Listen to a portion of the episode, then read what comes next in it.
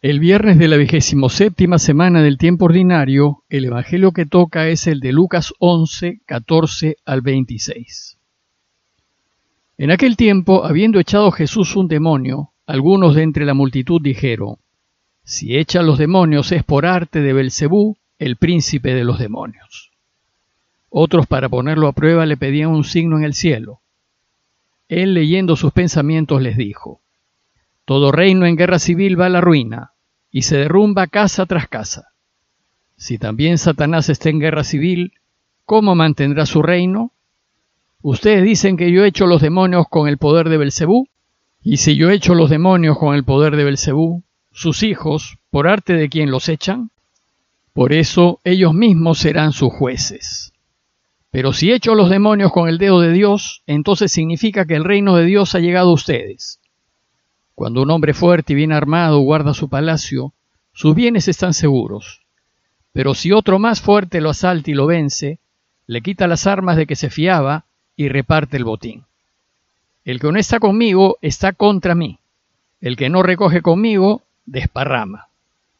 Cuando un espíritu inmundo sale de un hombre, da vueltas por el desierto buscando un sitio para descansar. Pero como no lo encuentra, dice, volveré a la casa de donde salí y al volver se la encuentra barrida y arreglada. Entonces va a coger otros siete espíritus peores que él y se mete a vivir allí. Y el final de aquel hombre resulta ser peor que el principio.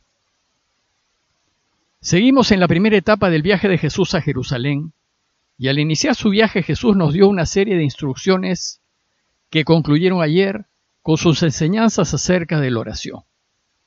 Con el relato de hoy, Lucas inicia una nueva sección en donde vamos a ser testigos de la oposición que encuentra Jesús en su camino a Jerusalén.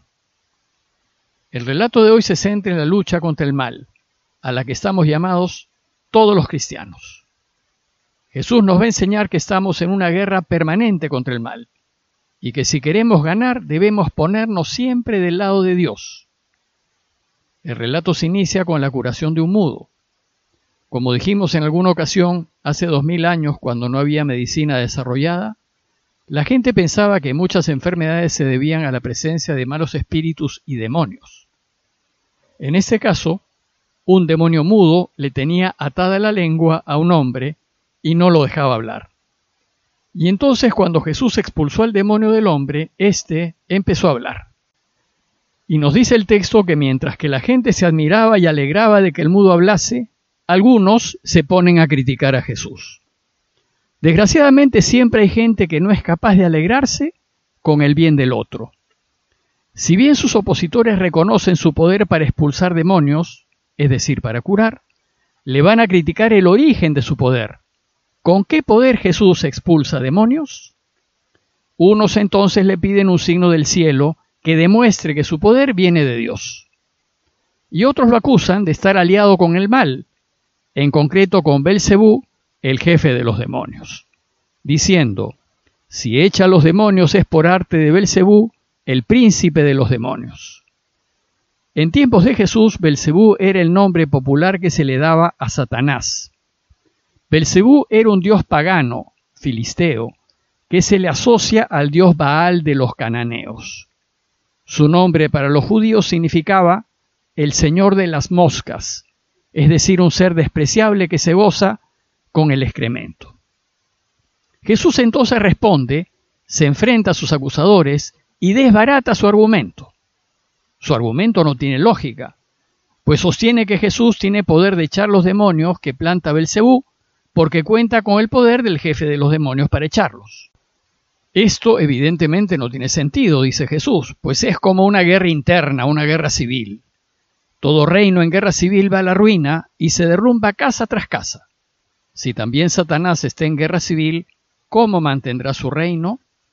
Y en una guerra civil, todos pierden. Si en un reino unos plantan demonios y otros los echan, ¿cómo subsiste ese reino? Satanás no es tan tonto como para permitir que sus demonios se comporten de esa manera. Desbaratada pues la lógica de su acusación, Jesús contraataca. Y dice el texto, ustedes dicen que yo he hecho los demonios con el poder de Belcebú, y si los echo con el poder de Belcebú, los hijos de ustedes, ¿por arte de quién los echan? Por hijos de ustedes, Jesús se refiere aquí a los curanderos aprobados por ellos, quienes con sus conjuros y hechizos pretenden curar a las personas. Si ellos llegasen a curar, ¿de dónde les viene el poder para curar? ¿Por qué ellos sí pueden tener el poder de Dios para curar y Jesús no? Jesús concluye diciéndoles que sus mismos curanderos serán sus jueces. Y entonces les revela que el origen de su poder es Dios, el Padre. Y les dice que Él echa a los demonios con el dedo de Dios. El dedo de Dios es una manera semita de referirse al poder de Dios. Y en forma metafórica se decía que Dios había hecho el mundo con sus manos. Dice el Salmo 8.3, por ejemplo, Cuando veo tus cielos, obra de tus dedos, la luna y las estrellas que tú has establecido, después los cristianos van a identificar el dedo de Dios con el Espíritu Santo, pues Dios obra en la historia con la fuerza del Espíritu Santo. Bueno, pues la tarea de Jesús es oponerse a toda clase de mal, esto es, curar toda enfermedad y eliminar toda injusticia. Y les dice por qué lo hace. Si yo echo los demonios con el dedo de Dios, entonces es señal de que el reino de Dios ha llegado a ustedes. Si el mal está siendo vencido y los demonios expulsados, es una señal patente de que Dios ha empezado a reinar en Jesús. Ese es el centro del mensaje de Jesús. El reinado de Dios ha comenzado y nuestra tarea es ayudarlo a reinar oponiéndonos a todo tipo de mal. Para completar su enseñanza, Jesús cuenta una pequeña parábola y dice, Cuando un hombre fuerte y bien armado guarda su palacio, sus bienes están seguros. Pero si otro más fuerte lo asalta y lo vence, le quita las armas de que se fiaba y reparte el botín. Con esta parábola Jesús invita a sus oyentes, a nosotros, a tomar posición. ¿De qué lado estamos? ¿Estamos del lado de Belcebú, que es fuerte y bien armado, y que nos deslumbra con sus tentaciones y atracciones? ¿O estamos del lado del más fuerte, que es capaz de vencer al mal y quitarle su botín? Jesús concluye diciendo que debemos estar del lado del más fuerte, es decir, de su lado. El que no está conmigo está contra mí, y el que no recoge conmigo desparrama. En otras palabras, Jesús les dice, defínanse, o están conmigo en esta guerra cósmica entre el bien y el mal, o están contra mí. Si están conmigo, tienen que recoger conmigo, y por tanto de ninguna manera aceptar mentira alguna, de ninguna manera aliarse con la corrupción, de ninguna manera oponerse a la vida y a una vida digna. Pues si lo hacen, aunque sea con mentiritas o pequeños delitos o deshonestidades, están desparramando, están impidiendo que Dios reine, es decir, están contra mí. Finalmente, la enseñanza de hoy termina con un texto difícil de entender, pero que está muy de la mano con todo lo que nos ha enseñado hoy. Dice el texto, que cuando un espíritu inmundo sale de un hombre da vueltas por el desierto buscando un sitio para descansar. Recordemos que el relato de hoy se ha iniciado con la expulsión de un demonio, pues es así como sucede con nosotros. En nuestras diarias luchas contra el mal, lo podemos vencer eligiendo lo que Dios quiere y no lo que el enemigo propone. Y cuando esto sucede, es decir, cuando nos alegramos de no haber caído en la tentación y de haber rechazado el pecado y vencido al mal, no significa que hemos ganado la guerra. La cosa no es así de fácil. El enemigo siempre contraatacará. El enemigo es fuerte y bien armado y cuida su palacio y guarda sus bienes. No lo podemos menospreciar ni pensar que podemos vencerlo siempre. Jesús nos enseña que estemos atentos, que el enemigo nos va a contraatacar. Dice el texto que el enemigo se dice, volveré a la casa de donde salí. Y sucede que el enemigo nos encuentra ordenados, alineados con Dios, personas de oración, es decir, con nuestra vida, como dice el texto, barrida y arreglada. ¿Y qué hará? Regresará a volvernos a tentar, pero esta vez con tentaciones más sutiles, más fuertes y más difíciles de descubrir. Dice el texto que va a coger otros siete espíritus peores que él y se mete a vivir allí.